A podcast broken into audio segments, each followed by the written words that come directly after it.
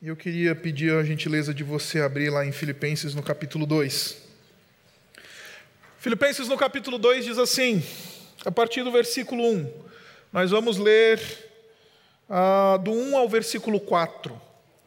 Se, por estarmos em Cristo, nós temos alguma motivação, alguma exortação de amor, alguma comunhão no Espírito, alguma profunda afeição e compaixão, completem a minha alegria, tendo o mesmo modo de pensar, o mesmo amor, um só espírito e uma só atitude. Não façam por ambição egoísta ou por vaidade, mas humildemente considerem os outros superiores a si mesmos. Cada um cuide não somente dos seus interesses, mas também dos interesses dos outros. Esta é a palavra de Deus. Baixe sua cabeça uma vez mais. Pai, agora que estamos com o texto bíblico aberto, nos orienta e nos dirige e nos abençoa e fala conosco nos lembra da importância da unidade do corpo de Cristo e nos conduz na medida em que vamos navegar por essa passagem que é tão importante da palavra e usa ela de maneira profunda essa noite para tocar o nosso coração. Nós oramos no nome do Senhor Jesus. Amém. Nós estamos numa série, você sabe, aqui na Igreja Batista Urbana, essa série tem o título de a alegria extraordinária. Estamos falando sobre essa alegria que é um fruto do Espírito de Deus, que não é meramente uma reação da nossa alma e do nosso coração e do nosso espírito a eventos positivos que acontecem na nossa vida ou coisas legais que acontecem no nosso cotidiano. Estamos navegando pelo livro de Filipenses, que é a chamada Epístola da Alegria, e hoje chegamos no quinto episódio. Hoje chegamos no quinto sermão dessa série e nós vamos começar e introduzir o segundo capítulo. E deixe-me fazer já algumas introduções preliminares aqui. O segundo capítulo do livro de Filipenses é talvez o capítulo mais importante do livro de Filipenses. Então eu já queria dizer para você que os próximos quatro sermões, se eu fosse você, eu não perderia. Porque nós vamos investigar esse capítulo que é o centro da mensagem do livro de Filipenses, especialmente porque aqui no, no, no, capítulo 2 de Filipenses nós encontramos aquilo que nós conhecemos como o chamado hino da humilhação, ou a passagem que, no, que o apóstolo Paulo nos mostra qual foi a descendente que o Senhor Jesus Cristo tomou em humilhação para se fazer homem e ser o nosso redentor. Por exemplo, do versículo 5 até o versículo 11, então você encontra essa passagem que é tão conhecida no livro de Filipenses. Tenham em vocês o mesmo sentimento que também houve em Cristo Jesus, que, embora sendo Deus, ele não considerou que o ser igual a Deus era algo que devia apegar-se, mas antes se humilhou e essa é a grande mensagem do segundo capítulo do livro de Filipenses. O Senhor Jesus Cristo como modelo de humilhação para a nossa alegria, para o gozo da nossa alma. Só que para a gente entender esse hino, que a gente vai considerar e estudar na semana que vem, a gente precisa entender a introdução desse capítulo. Porque o apóstolo Paulo, ele ele vai estabelecer uma, uma linhagem e um caminho e uma, uma linha de pensamento que vai perpassar todo esse capítulo. Então, se você perder, ou se você não conseguir alcançar aquilo que nós vamos ver hoje, muito provavelmente o da semana que vem vai ficar um tanto incompleto para você. Por isso eu queria pedir sua atenção e mostrar para você que o apóstolo Paulo, ele começa esse capítulo dando uma ordem. Aqui ele começa estabelecendo uma ordem que é importante para a igreja, que é algo que não é opcional, que é algo que não foi estabelecido como mera opinião paulina, foi algo que ele recebeu do próprio Deus e ele está alertando a igreja e dizendo, versículo 2 comigo: completem a minha alegria. Está vendo a epístola da alegria? Completem a minha alegria. Como? Apóstolo, tendo o mesmo modo de pensar, o mesmo amor, um só espírito e uma só atitude. Em outras palavras, o apóstolo Paulo está dizendo: Eu estou dando uma ordem para vocês para que vocês estejam atentos acerca da unidade do corpo de Cristo. Que vocês sejam indivíduos profundamente comprometidos com a unidade do povo de Deus. Que vocês tenham o mesmo modo de pensar, que vocês tenham o mesmo amor, que vocês tenham um só espírito e uma só atitude. Em outras palavras, traduzindo tudo isso daqui, que vocês sejam unidos que vocês experimentem aquilo que é o plano de Deus para a sua igreja, que é a unidade. Que vocês experimentem o desenho de Deus para o seu povo, que é a unidade.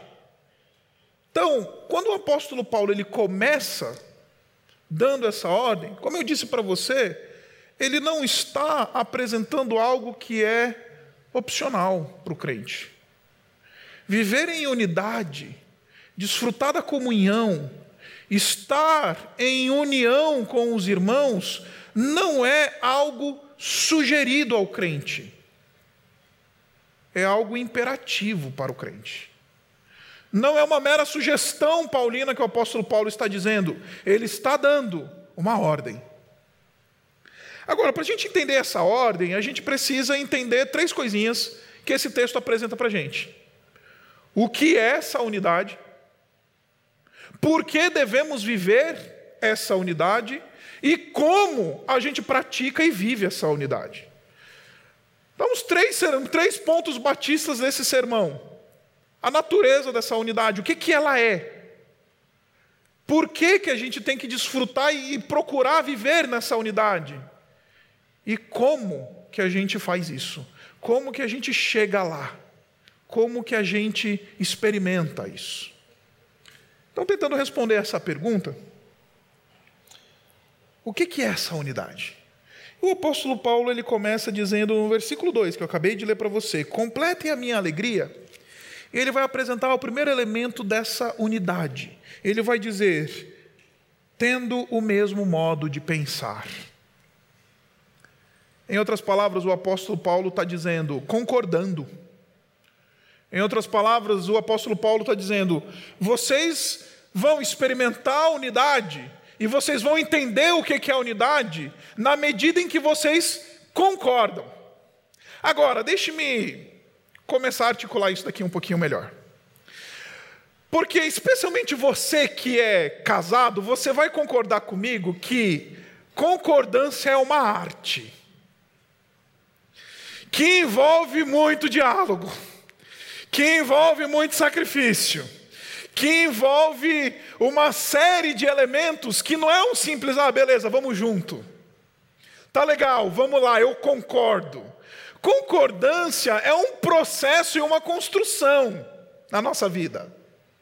Concordar com alguém, seja com o nosso cônjuge, seja com nossos irmãos em Cristo, seja com os nossos pares no trabalho, seja com o nosso chefe, seja com o pastor ou a liderança da igreja, é algo que é um processo. Concordância não aparece assim do nada, a gente fala, ah, concordo. Agora, você que é casado especialmente, há de concordar comigo que muitas vezes a gente se deixa convencer, na nossa experiência conjugal, de que existe o tal do meio termo. E a gente acha que vai chegar à concordância na medida em que a gente chega no meio termo. Então tá lá, o homem quer ver o jogo de futebol na TV, a mulher quer assistir a novela. Aí eles falam, para que a gente concorde, vamos tentar um meio termo. Você assistiu um tempo do seu jogo e eu vejo metade da minha novela. Achamos o meio termo. Não, isso é utópico. Isso é algo que, que pra, simplesmente não faz sentido. Isso é algo que absolutamente não existe. Isto é uma utopia, achar que concordância ela é alcançada na medida que a gente encontra o meio termo. Concordância, ela é alcançada na medida em que a gente se sacrifica. Eu falei para o pessoal da manhã, eu vou falar isso para vocês agora à noite. Quando eu e a Isabela, vocês sabem, a gente está com um monte de casal casando aqui na nossa igreja. E eu e Isabela, a gente faz um, um, um mini curso de pré-nupcial com esses casais que estão casando. E a primeira coisa que a gente fala, uma das primeiras coisas que a gente fala para esses casais que estão indo para o casamento é: olha, esquece esse negócio de meio termo. Não existe meio termo. Vocês são duas pessoas diferentes, vocês são duas pessoas absolutamente de, de, de, de, contextos diferentes, de formação espiritual diferente, formação emocional diferente, de lares diferentes, famílias diferentes. Então esquece esse negócio de que no casamento de vocês vocês vão ter esse tal desse meio termo. Aí isso choca, né? O, o casalzinho, quando a gente se encontra, e eles perguntam, mas pastor, então como é que a gente vai viver? A partir de agora, vocês vão entrar numa relação de concessão de graça e de recebimento de graça. Em determinada situação, o mais maduro vai ceder. E porque você cedeu hoje, não quer dizer que você vai ter que receber amanhã. Porque você concede hoje, não quer dizer que você vai ter que receber amanhã. Se você faz algo que o seu marido gostaria que você fizesse hoje, não quer dizer que seu marido tem que fazer algo que você gostaria que ele fizesse amanhã, porque senão vira barganha. Eventualmente você vai precisar conceder por anos, até que o Espírito de Deus toque na tua vida e ele toque na vida do teu cônjuge, e aí ele vai conseguir falar: puxa vida, por tanto tempo eu tenho recebido essa graça, está na hora de eu retribuir essa graça. Porque não existe meio termo. Lá em casa, eu e Isabela, a gente chegou num, numa concordância depois de muita luta. E é muito simples a concordância. A Isabela, ela fala: "Amor, eu cozinho e você lava a louça". Eu preciso primeiro admitir que nem sempre eu levo a sério a minha parte no acordo. Mas ela diz: "Eu cozinho e você lava a louça". Porque a Isabela não gosta de lavar louça. Não é uma tarefa que ela se encanta. E eu imagino que se você é um ser humano que está nessa terra, talvez você há de concordar com a Isabela. Lavar louça não é uma das coisas mais prazerosas da vida. Aí, para eu tentar achar a crente recém-casado que tinha meio termo no casamento, eu falei: quer saber de uma coisa? Vou comprar uma máquina de lavar louça. Aí comprei a máquina de lavar louça. Aí eu descobri que a máquina de lavar louça é muito interessante para louça simples. Mas na hora de esfregar a assadeira, que está tudo grudado, na hora de lavar o panelão, na hora de lavar as coisas grossas, não tem máquina de lavar que resolva. É você mesmo que tem que ir. Nessa situação, eu consigo conviver e lavar o negócio. Fala, tá bom, amor, pode deixar que eu lavo. E o fato que eu lavei hoje não quer dizer que amanhã eu vou ter que lavar que ela vai ter que lavar. O fato é que muitas vezes a gente tem que conceder e conceder e conceder e não esperar em troca, porque se a gente espera em troca, vira barganha. Por que, que eu estou falando tudo isso? Porque quando o apóstolo Paulo ele está dizendo, tenham o mesmo modo de pensar, concordem, ele está dizendo, isso só vai acontecer na vida de vocês na medida que vocês estiverem dispostos a se sacrificarem. Na medida que vocês estiverem dispostos a abrir mão, serem maduros ao ponto de falar: tudo bem, eu não eu consigo viver fazendo isso ou deixando de ter isso. Por isso que a segunda característica dessa unidade não é só essa concordância, que é fruto de graça estendida sobre os nossos irmãos e sobre aqueles que estão perto de nós, mas ele diz assim: tendo o mesmo modo de pensar e o mesmo amor. E aqui eu preciso demistificar um conceito que o Novo Testamento é, é, tira, apaga da nossa vida nesse mundo pós-moderno que a gente vive. A gente acha que amor é afeto. A gente acha que amor é um sentimento, é uma aquecidinha no coração. Você vai no dia dos namorados e você vê aqueles, aquele mel no restaurante, né, naqueles casaizinhos comemorando o dia dos namorados, e a gente fala: aqui está o amor. Não.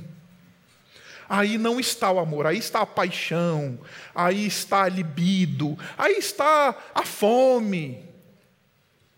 Mas aí não está o amor. O amor está no sacrifício. O amor está no se deixar doar. O amor está de tá no momento em que eu me, me dou e me entrego sacrificialmente. E essa expressão, que certamente talvez você já deve ter ouvido falar, a expressão agape, é a expressão que fala desse amor sacrificial. O amor de Deus por nós que faz sacrifício. Em outras palavras, essa unidade da igreja, ela é uma concordância que é fruto de uma disposição sacrificial, que é uma disposição em amor, é fruto de uma concordância que diz: porque eu te amo, eu vou caminhar contigo. Você que é casado, hoje eu vou falar muito de casamento porque essa é a melhor distração para ilustrar isso daqui que eu tenho. Você que é casado sabe que você não quer fazer o que o teu marido quer que você faça. Você não quer eh, ceder, mas aí você se lembra e fala: Eu amo essa pessoa, e apesar da toalha em cima da cama, apesar da cueca jogada no chão, eu vou adiante. Eu não vou abrir mão, eu não vou soltar. É uma concordância que é fruto de sacrifício. Isso é unidade. E quando a gente experimenta essa concordância que é fruto de sacrifício, na medida em que nós estamos nos sacrificando uns pelos outros, amando profundamente uns aos outros, a gente experimenta essa concordância que une o povo de Deus. Terceiro lugar, o que é essa unidade? Um só Espírito. Então, é um só modo de pensar, é um só amor e uma disposição sacrificial e um só espírito. E essa expressão, ela é muito interessante porque ela comunica aquela ideia que a gente lê esse texto e a gente lê esse texto errado. Deixa eu primeiro corrigir isso. A gente acha que quando o Paulo está mandando a gente ter o mesmo Espírito, a gente está falando do Espírito de Deus. Ele, não vai, ele vai falar do Espírito de Deus daqui a pouco. Aqui, ter o mesmo Espírito, ele está falando daquela parte do nosso ser que nós chamamos de uma parte material, ora a gente chama de alma, ora a gente chama de espírito, ora a gente chama de mente, ora a gente chama de coração, que é aquele ambiente do nosso ser onde estão os nossos desejos, as nossas ambições, os nossos anseios, as nossas aspirações. Em outras palavras, viver em unidade significa compartilhar desejos e ambicionar junto. Eu estou usando aqui a expressão ambicionar não na sua conotação negativa. Mas uma comunidade unida, ela ambiciona o reino e os frutos do reino em unidade. Ela tem uma mesma direção, eles têm uma mesma vontade da alma. E essa vontade da alma ela é comum a todos. Então é uma concordância que é fruto de sacrifício e é uma ambição da alma, um espírito que anseia de maneira profunda e de maneira comunal. Todos eles têm essa mesma, esses, mesmos, ah, ah, essas, esses mesmos desejos, esses mesmos anseios, todos eles aspiram às mesmas coisas.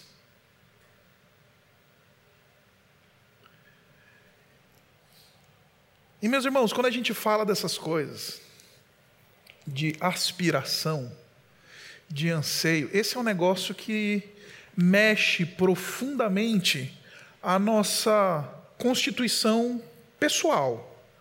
Porque não tem nada mais pessoal do que os nossos anseios, né?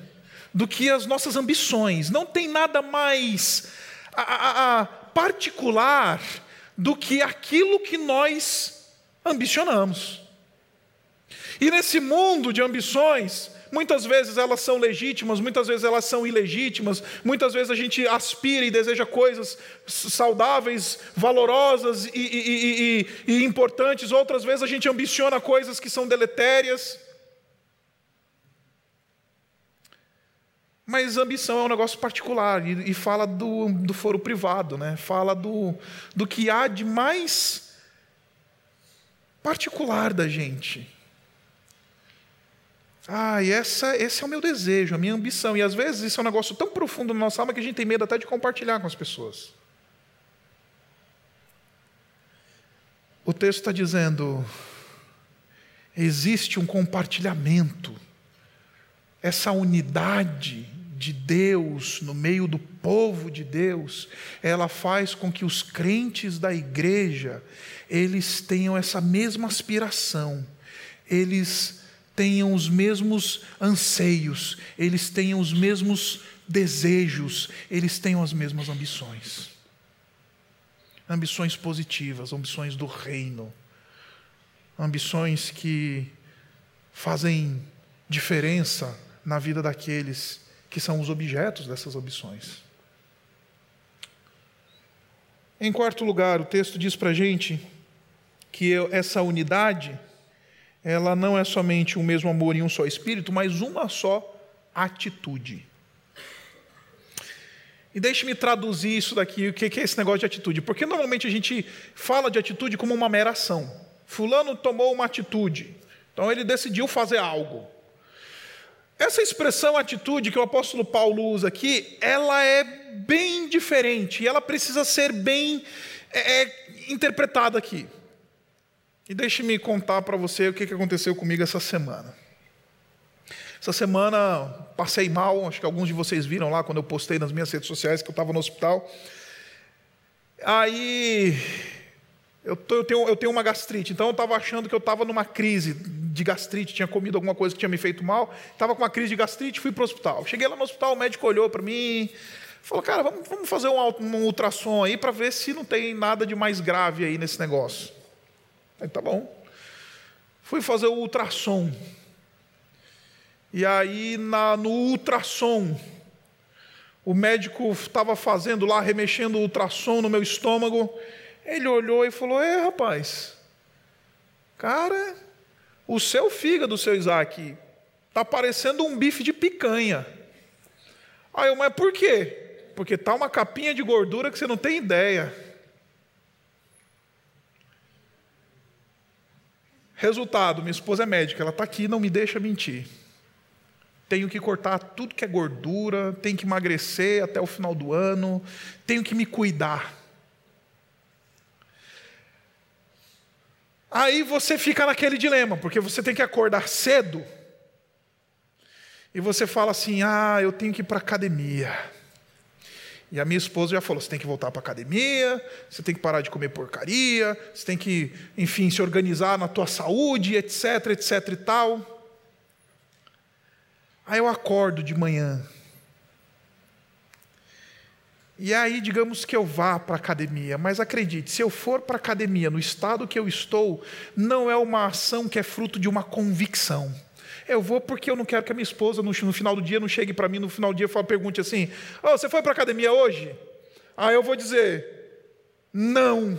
Eu sei que falar não para minha esposa é pior do que acordar cedo e ir para a academia. Então eu vou, não porque é uma convicção minha, é uma coisa que arde dentro de mim. Eu vou porque tenho que ir, é a minha obrigação. Estou num ponto que eu tenho que cuidar e ponto. Então a atitude que eu tenho em relação ao ir para a academia não é uma atitude que é fruto de uma convicção, falar, puxa, eu vou acordar radiante, vou para a academia às seis horas da manhã.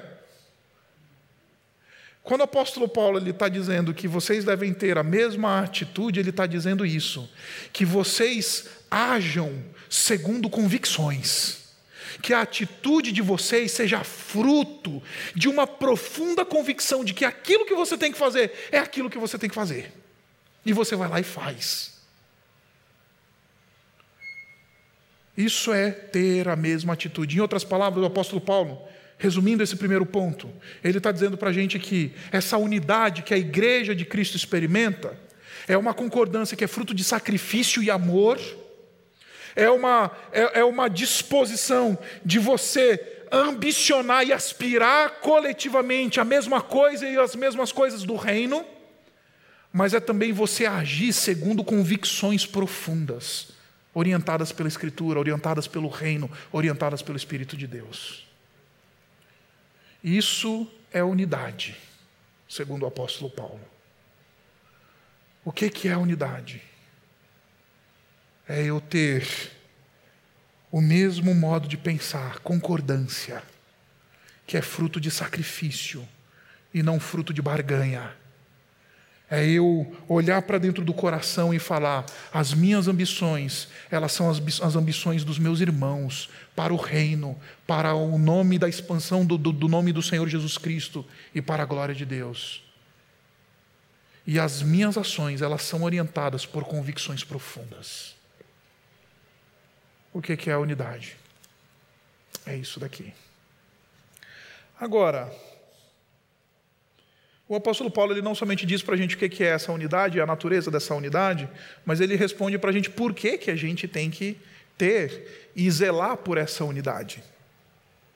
E ele diz o seguinte no capítulo 2, a partir do versículo 1, ele diz assim: Se, por estarmos em Cristo, nós temos alguma motivação, alguma exortação de amor, alguma comunhão no Espírito, alguma profunda afeição e compaixão, completem minha alegria tendo o mesmo modo de pensar e sejam unidos, traduzindo aqui e parafraseando o texto. Deixe-me primeiro explicar para você uma coisa que é do mundo da exegese agora, tá? Do mundo do grego bíblico. Quando a gente fala do grego bíblico, e quando a gente fala das chamadas orações condicionais, a gente descobre, estudando o Novo Testamento grego, que existem três tipos de orações três classes de orações condicionais. Você tem aquela oração condicional que simplesmente diz assim: se eu for, se eu ganhar na loteria, eu peço demissão. Isso é uma condição hipotética. Agora, existe um outro tipo de condição no Novo Testamento que não é uma condição da hipótese, mas é uma condição da realidade.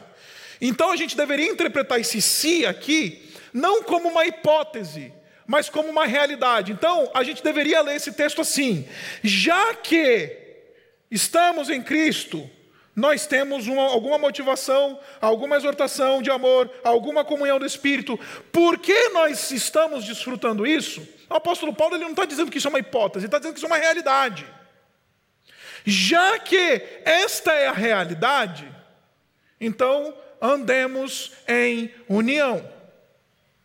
Já que, ponto um, nós temos alguma motivação, e eu acho sensacional essa expressão motivação, porque essa expressão ela traz a ideia de encorajamento. É a mesma expressão que certamente você já deve ter ouvido falar do mundo grego ou do mundo evangélico aí, que é a tal do paracleto. Quando a gente fala do Espírito Santo como o nosso paracleto, o nosso consolador, o nosso auxiliador e etc. Em outras palavras, o texto está dizendo: já que nós temos Cristo como o nosso encorajamento, como a nossa motivação, como o nosso auxílio, andemos em unidade. Já que Cristo, Ele anda ao nosso lado, e literalmente é isso que a expressão grega aqui significa, já que Cristo anda ao nosso lado, andemos em unidade. E eu queria chamar a sua atenção para o fato de que tudo que o apóstolo Paulo vai dizer sobre as razões pelas quais a gente deve valorizar a unidade, não está no escopo da conveniência. Ele não vai dizer, olha, vocês têm que valorizar a unidade porque é legal a unidade. Olha, porque a unidade é um negócio sensacional. Unidade é um negócio que você vai ter os teus amiguinhos, vocês vão trocar figurinhas, vocês vão ser legais, vão ser, vai ser joia. O apóstolo Paulo, ele não entende que as razões pelas quais nós devemos andar em unidade, é, ele não entende que essas razões elas estão com base em conveniência. Pelo contrário, ele está dizendo que as razões pelas quais nós devemos andar em unidade é porque isso é uma obra de Cristo caminhando ao nosso lado, produzindo isso em nós. Em outras palavras, desvalorizar a unidade do corpo de Cristo significa desvalorizar o próprio Cristo. Já que temos um paracleto, já que temos uma motivação, já que temos um encorajamento, andemos em unidade. E por que, que o apóstolo Paulo está dizendo isso? Porque para a gente andar em unidade, gente, a gente precisa de encorajamento.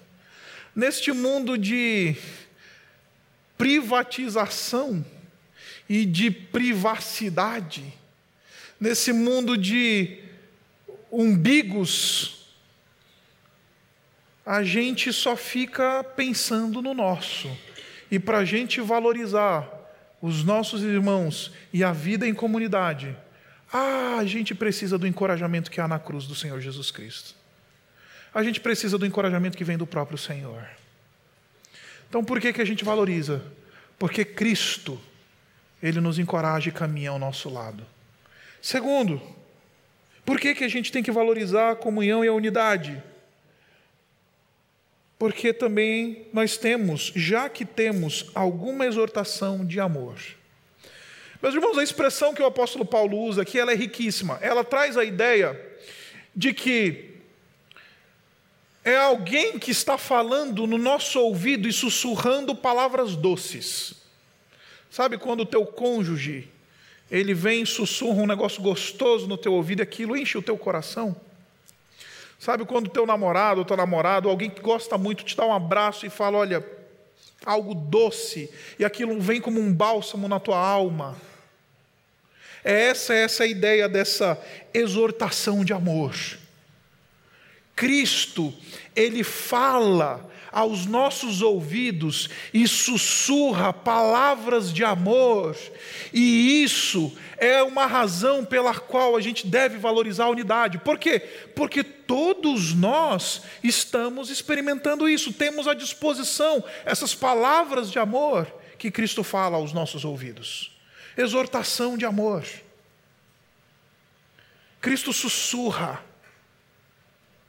essa expressão grega ela, ela é preciosíssima, porque ela comunica aquele lábio doce, aquela pessoa que fala e o nosso coração ele é revigorado, a nossa disposição interior ela, ela, ela recebe é, renovo. Eu não sei se você já teve a experiência de alguém falar algo no teu coração e isso tocar o teu coração e isso renovar a tua caminhada com Deus, renovar a tua, a tua ida na vida, a tua lida na, na tua caminhada. Já que temos uma exortação de amor, Cristo não somente está andando do nosso lado, Cristo também está andando do nosso lado e falando palavras doces, doces ao nosso coração. Valorizemos a unidade que o apóstolo Paulo está dizendo. Terceiro lugar, por que, que eu tenho que valorizar e, e, e ter esse elemento? E, e, encarar isso como algo importante. Porque ele diz assim: porque já que temos alguma comunhão do Espírito, já que temos a comunhão do Espírito, andemos em unidade. É isso que o apóstolo Paulo está dizendo. Em outras palavras, o que o apóstolo Paulo está querendo lembrar os, os filipenses é que, porque todos nós somos objetos da comunhão do Espírito e objetos da obra do Espírito na nossa vida, isso deve ser razão para que a gente valorize a unidade. Porque todos nós, um dia, nós somos convencidos do pecado, da justiça e do juízo. Nós fomos regenerados pelo Espírito, nós somos selados e habitados com o Espírito, nós recebemos a, a dons do Espírito, porque nós somos conduzidos à santidade pelo Espírito. Valorizemos a unidade. Porque todos nós somos objetos desse ministério precioso do Espírito Santo sobre nós, dessa comunhão preciosa do Espírito Santo sobre nós valorizemos a unidade. Andemos num só jeito de pensar, num só espírito, num só amor, numa só atitude. Porque existe uma comunhão do Espírito e todos nós somos objetos desse ministério do Espírito de Deus. Em último lugar, a última razão pela qual o apóstolo Paulo apresenta essa necessidade e essa razão pela qual temos que valorizar a unidade em Cristo, está aqui. Alguma profunda afeição e compaixão. Essas expressões ele está dizendo o Espírito, porque temos alguma profunda afeição e compaixão do Espírito, andemos em unidade. É isso que o apóstolo Paulo está dizendo. Em outras palavras, o que eu estou querendo dizer para você é o seguinte: o Espírito ele tem afeições pela sua igreja, o Espírito ele tem profundo carinho e ele tem profunda compaixão da sua igreja, e por causa disso, o Espírito quer promover em nós essa unidade. Em outras palavras, a expressão grega que o apóstolo Paulo está usando aqui é uma expressão que traz a ideia de vísceras. Por que o espírito tem vísceras?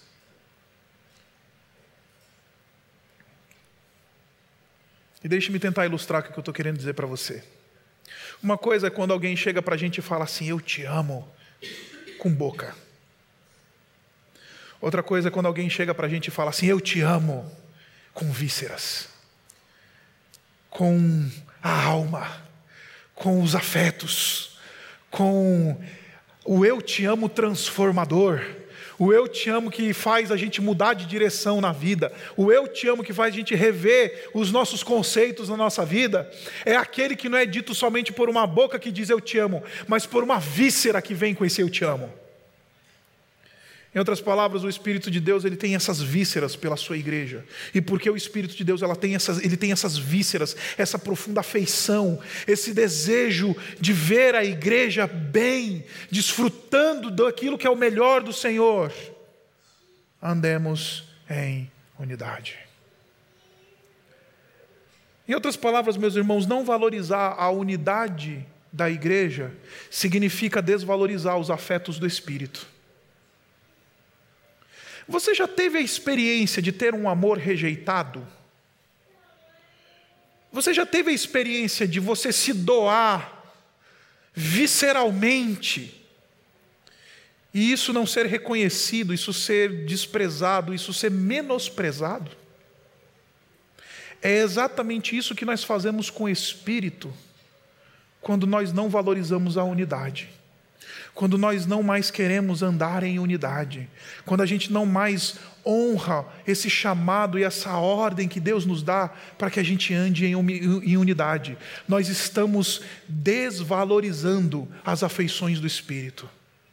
A gente não somente desvaloriza a obra de Cristo na gente, mas a gente desvaloriza as afeições do Espírito esse afeto que o Espírito tem para com a sua igreja, essa compaixão que o Espírito tem para com o seu povo a gente desvaloriza. A gente está dizendo, ah, Espírito, não interessa o que você sente ou quais são as tuas afeições, o que interessa é a minha opinião. Então, por que, que eu tenho que andar em unidade? Por essas quatro razões. Porque nós temos Cristo que anda ao nosso lado, que fala palavras doces e de encorajamento, sussurrando a nossa alma porque o Espírito ele está agindo em nosso meio e porque o Espírito tem afeições pela sua igreja. É por isso que a gente tem que valorizar a unidade em Cristo Jesus. Por isso, meus irmãos, que eu comecei esse ponto dizendo que as razões pelas quais a gente tem que valorizar a unidade, elas não estão baseadas em conveniência. O apóstolo Paulo não está dizendo que a gente tem que valorizar a unidade, porque simplesmente unidade, é esse negócio de estar junto é um negócio legal. A gente acha que unidade é, é adicionar na rede social hoje em dia. A gente acha que unidade é simplesmente permitir que alguém tenha o nosso número de WhatsApp. A gente acha que unidade nesse mundo de relacionamentos furtivos, furtivo, furtivos e descartáveis Unidade é essa experiência que a gente vai no happy hour com o pessoal da empresa. Não, o apóstolo Paulo está dizendo que a unidade da igreja é algo muito mais profundo. São vidas entrelaçadas, onde o Espírito está agindo, onde a obra de Deus está, onde de Cristo está sendo operada.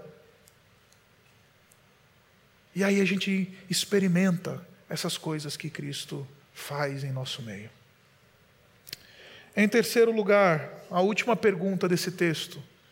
Se agora eu sei o que é essa unidade, se agora eu sei por que eu tenho que valorizar essa unidade, a pergunta que se levanta então é como é que eu vou experimentar e viver essa unidade? Como que eu chego lá? Entendi, Isaac, que essa unidade é uma coisa linda, que a gente tem uma concordância, que é fruto de sacrifício, que é algo que faz com que a gente aspire as mesmas coisas, que é algo que a gente faz uma. que, que traz para a gente uma prática que é fruto de convicção. Entendi que eu tenho que valorizar a, a unidade, Isaac, porque Cristo está operando em nós e está caminhando do nosso lado, porque Cristo está falando no nosso coração, porque o Espírito está agindo e Ele tem afeições por nós. Legal, tudo muito lindo. Agora, a pergunta que se levanta é: como é que isso vira realidade na minha vida, pastor? Versículos 3 e 4 respondem para a gente. E eles dizem assim: Nada façam por ambição egoísta ou por vaidade. Em outras palavras, eliminem o egoísmo. Eliminem o egoísmo. O egoísmo é absolutamente, o estilo de vida egoísta, ele é absolutamente antagônico àquilo que é a proposta de reino e de vida para a igreja do Senhor Jesus Cristo. Absolutamente egoístas. E deixe-me aprofundar um pouquinho isso daqui, meus irmãos. Porque quando o texto está falando de ambições egoístas, ele está falando de empreendimentos pessoais.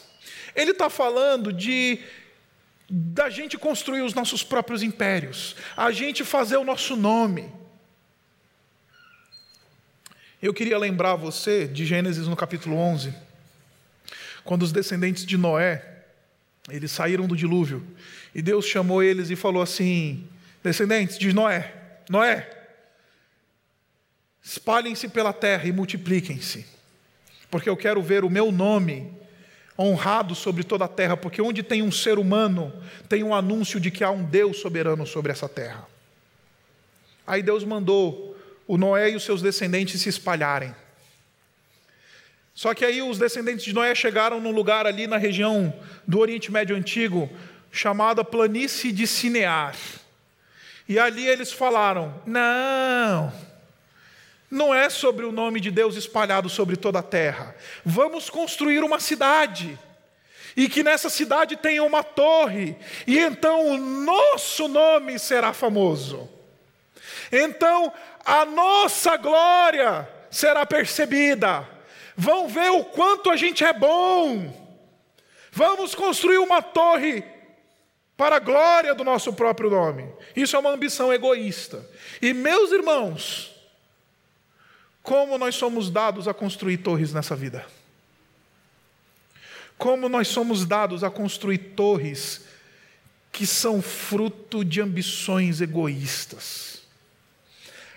A nossa carreira vira uma torre na nossa vida.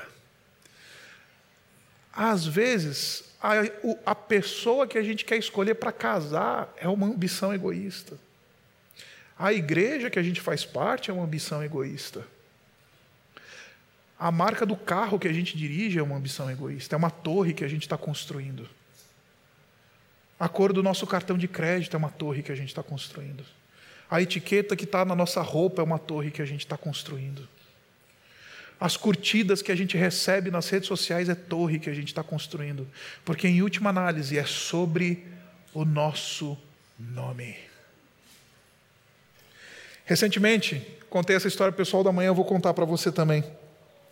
Chegou um pai, fica tranquilo, não é aqui da nossa igreja, e ele estava angustiado. Eu falei, mas por que você está angustiado, cara? Ele falou, pastor, eu estou angustiado porque convencionou-se que quando o seu filho faz um ano, e ele tem um filhinho que vai fazer um ano, convencionou-se que você tem que dar uma festa do arromba. E você tem que contratar o melhor, o melhor buffet infantil da cidade, chamar todo mundo e dá uma festa que custa 25 mil reais. Pastor, eu não tenho 25 mil reais para dar uma festa da Roma para o aniversário de um ano do meu filho. E ele estava angustiado com isso. Aí eu virei para ele e falei: Isso é construir torre, cara. Porque, cara, não é sobre o teu filho. Teu filho sequer vai lembrar que ele teve essa festa. É muito mais sobre você ser conhecido como alguém que pode dar uma festa de 25 mil reais do que propriamente você proporcionar uma coisa legal para o teu filho. Porque se você tivesse preocupado com o teu filho, você ia gastar 25 reais, 25 mil reais no plano de saúde dele, na educação dele, no bem-estar dele. Mas porque você está mais preocupado com o teu nome, para as pessoas da tua igreja dizerem que você é uma pessoa que está dando uma festa bonita para o teu filho. Aí você se submete a essa torre e quer construir torre. Ambições egoístas. Se nós queremos viver a unidade que há em Cristo Jesus no meio do povo de Deus, não há lugar para ambições egoístas. Não há lugar para projetos pessoais, que é mais sobre o nosso nome do que sobre a glória de Deus. Agora, ele não somente fala sobre ambições egoístas, ele fala de, sobre ambição egoísta ou por vaidade. E aqui eu preciso explicar para você o que, é que o apóstolo Paulo está contemplando. Enquanto a ambição, ambição egoísta é a coisa, é a torre, é a festa de aniversário para o meu filho de um ano, ou é a marca do carro que eu dirijo, a, a roupa que eu visto etc. A vaidade é o louro e o elogio e a glória por causa da torre. Deu para entender? Então, enquanto a ambição egoísta é a construção da torre, a vaidade é o resultado dessa torre, é o elogio, é o tapinha nas costas, é aquele, nossa, você viu como o fulano está bem? Porque, meus irmãos, em última análise, a gente quer construir torre, é porque a gente quer o tapinha nas costas. A gente quer que alguém chegue e fale assim: nossa, você está bem. A gente coleciona diplomas para que as pessoas digam para a gente: puxa vida, como você é sensacional. A gente faz ministério na igreja e constrói torre no ministério da igreja. Não por causa da glória de Deus, mas porque as pessoas olhem para a gente e falem assim: você viu como Fulano é um cara legal? É um cara bom, tem recursos, é bem sucedido, articulado, ensina bem, toca bem, canta bem. Porque enquanto a ambição egoísta é a torre, a vaidade é o elogio da torre. A vaidade é aquilo que vem por decorrência da torre. Não tem espaço para isso no meio daqueles que querem desfrutar da unidade em Cristo Jesus. Em terceiro lugar, como é que eu vivo e desenvolvo e desfruto dessa unidade espiritual. Ele diz assim: Mas, humildemente, considerem os outros superiores a si mesmos. E aqui, meus irmãos, é uma coisa que eu acho sensacional. Porque nós temos profunda dificuldade de reconhecer as virtudes daqueles que estão perto da gente. Eu acho que eu já falei sobre isso recentemente aqui nesse, nesse púlpito. Nós temos muita dificuldade de reconhecer virtudes de pessoas que estão próximos a nós. Basta começar a competição por uma promoção lá no seu, no seu setor. Que você não vai mais tecer um elogio para aquele teu par que faz uma, alguma coisa legal, faz bem, Basta ter uma intriga e a gente vai ter dificuldades de considerar os nossos próximos como superiores a nós, reconhecer o valor deles, reconhecer as virtudes deles. Pelo contrário, a nossa tendência é diminuir, a nossa tendência é rebaixar, a nossa tendência é menosprezar, porque a gente é gente que está construindo torre. Quem não está construindo torre fala: puxa vida, parabéns, olha como você se deu bem. Olha como foi boa, bom aquilo que você produziu. Olha que bênção é aquilo que Deus está derramando na tua vida. Considerar os outros superiores a si mesmos é você ser capaz de reconhecer o valor que há nos outros. É você assumir a postura do servo e falar que tem gente que é melhor que você. Eu tinha um professor no seminário que ele dizia que todo recém-formado do seminário, ele precisa passar um tempo ministrando perto de gente que é infinitamente melhor do que ele. Porque aí ele aprende humildade. Porque o seminarista, meu irmão, ele é muito engraçado. Palavra de um pastor que é professor de seminário.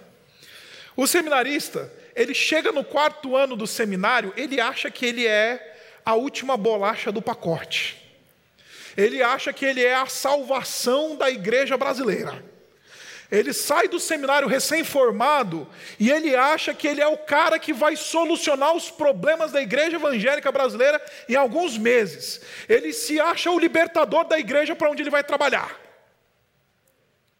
Aí o nosso professor no seminário ele falava assim: a melhor coisa que um seminarista ele pode experimentar na sua trajetória, na sua caminhada, é no início do seu ministério, é estar debaixo de gente que é infinitamente melhor que ele, que prega melhor que ele, que ensina melhor que ele, que tem mais conhecimento bíblico do que ele. Porque ele vai aprender essa lição de valorizar, de reconhecer que tem gente superior a gente. E eu acredito que essa receita que o meu professor no seminário falou isso para gente, se aplica a todas as áreas da vida. É sempre importante a gente descobrir que tem alguém melhor do que a gente, porque isso nos humilha, isso nos coloca num sentimento de que a gente não é o, rei do universo, isso nos coloca numa, numa postura de alguém que reconhece e é convidado a exercitar essa virtude de reconhecer virtudes naqueles nossos irmãos. Eu lembro que eu saí do seminário, tinha me formado lá no mestrado nos Estados Unidos, estava voltando para o Brasil, fui servir numa igreja que até hoje eu penso que era uma das melhores equipes pastorais que eu já trabalhei em toda a minha vida. Comunidade Batista em Moema foi a igreja onde eu fui trabalhar. O pastor sênior era um pastor, pastor Paulo Moreira, um homem de Deus, um homem que pregava muito bem, com muita experiência pastoral, com muito conhecimento bíblico. Eu olhava para aquele cara e falava: gente, queria pregar assim que nesse cara. Aí o co-pastor era um carinha que eu acho que você já deve ter ouvido falar, Jonas Madureira. Era o co-pastor da igreja. Aí eu era o pastor de ensino. Aí eu olhava para os dois lá e falava: É, que bom que eu estou nessa posição de descobrir que tem gente melhor do que eu. Considerem os outros como superiores a vocês.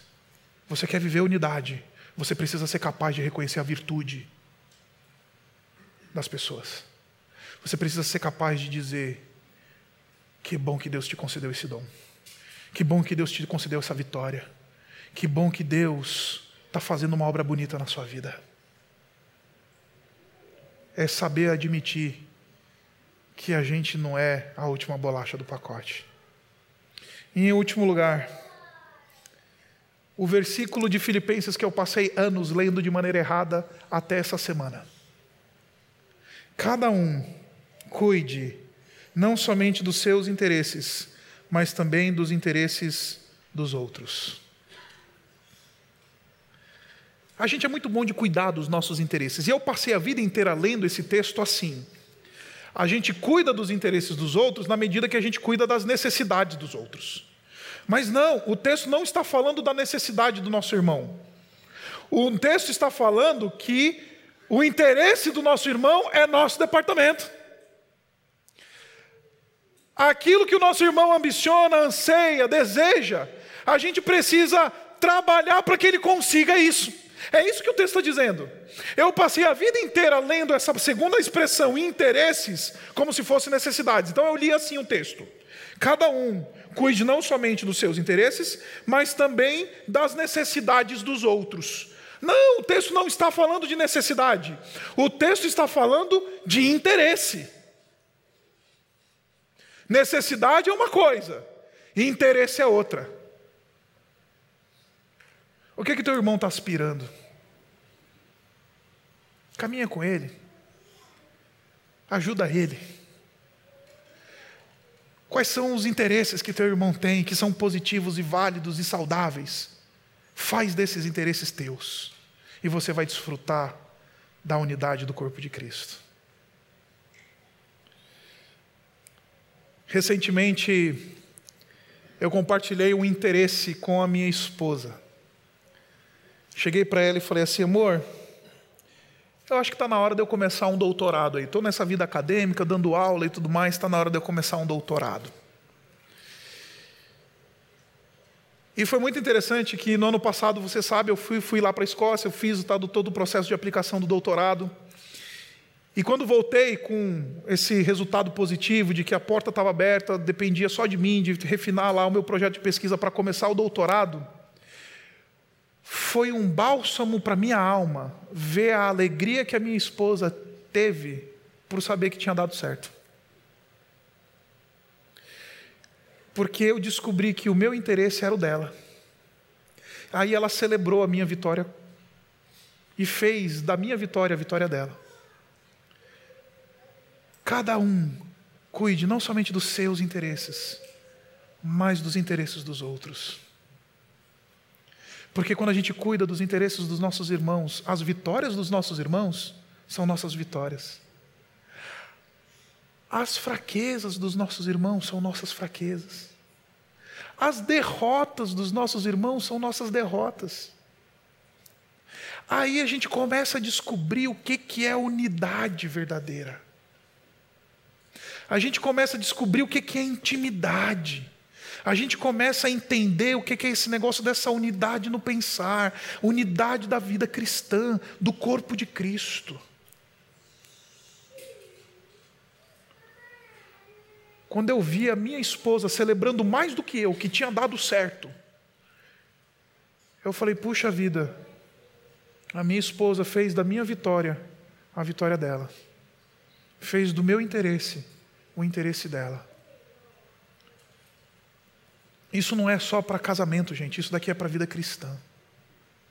A gente devia ser crente que se alegra e trabalha para que os nossos irmãos sejam abençoados, recebam coisas boas da mão do Senhor e celebram essas coisas na vida dos nossos irmãos. Então, o que, é essa unidade? É uma, é uma concordância mas não baseada em barganha, mas em sacrifício. É uma concordância que é fruto do abrir mão, do se deixar sacrificar. É um movimento em que a gente tem o mesmo anseio, a mesma aspiração, em que a gente age segundo uma convicção comum do corpo de Cristo. Por que, que eu tenho que valorizar isso? Porque Cristo está caminhando do nosso lado. Ele está sussurrando na nossa, na nossa alma palavras doces e dizendo: vá em frente. O Espírito está operando isso em nós. E a gente desfruta dessa obra preciosa em que o Espírito ele vai fazendo as suas vísceras dadas a nós. Ele ama e, e tem anseio e afeto por isso. E como é que eu vivo isso? Eu abro mão do egoísmo e descubro que não é mais sobre os meus castelos e os meus impérios e as minhas torres, nem sobre os elogios por causa das torres que eu estou construindo na vida, mas é sobre eu me humilhar e reconhecer as virtudes dos meus irmãos e trabalhar para que coisas boas se concretizem na vida deles. Para que as virtudes deles sejam as nossas virtudes, as bênçãos deles sejam as nossas bênçãos, as vitórias deles sejam as nossas vitórias. Quando a gente chega nesse ponto, a gente começa a experimentar a unidade do Senhor Jesus Cristo, a unidade do corpo de Cristo. Por isso, meus irmãos, quando a gente fala de unidade, a gente não está falando de algo teórico. A gente está falando daquilo que é o de mais elementar e prático da vida de Cristo. Desvalorizar essa unidade é desvalorizar a obra de Cristo é rejeitar e banalizar e vilipendiar as afeições que o Espírito tem por nós e pela igreja dele. É entender que esse é o desenho de Deus para nós como igreja. Abaixe sua cabeça.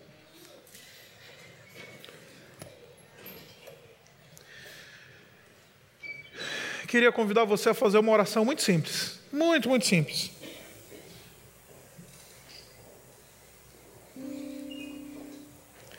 Queria convidar você a falar assim com o Senhor: Senhor,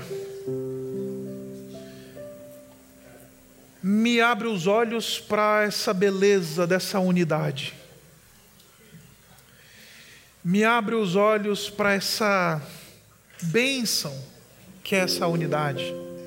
Esse desenho bonito que o Senhor desenhou para a tua igreja. E Senhor, vem e fere o meu coração e quebra o meu orgulho porque isso é absolutamente incompatível com a unidade do corpo de Cristo. Isso é absolutamente antagônico à tua vontade para o teu povo. Me ajuda a reconhecer as virtudes que há nos meus irmãos. Me ajuda a me alegrar com as vitórias deles. Me ajuda a fazer dos interesses deles os meus interesses. Me ajuda a experimentar uma vida comunitária plena para que sejamos abençoados, para que, como povo de Deus, a gente experimente unidade, como o Senhor Jesus Cristo planejou para nós. Obrigado, Pai, por essa noite. Obrigado por esse texto tão precioso, tão rico, que nos diz o que, que é que a gente tem que fazer o que, que é que a gente tem que aspirar. E Pai, vem essa noite e corta profundamente o nosso coração, quebranta a nossa alma, para que a gente possa buscar essa unidade, experimentar ela de maneira verdadeira, porque isso é uma expressão da tua bondade. Isso é uma expressão do teu amor por nós. E ajuda-nos, ó Pai, a essa noite lembrarmos que a tua bondade ela se manifesta na medida em que estamos valorizando a comunhão, a unidade, o zelo, a aliança que temos uns com os outros. E nos guarda de nós mesmos e do nosso egoísmo e da nossa tendência de construir torres impérios. Nos guarda, Pai, disso. Nós oramos assim no nome do Senhor Jesus. Amém.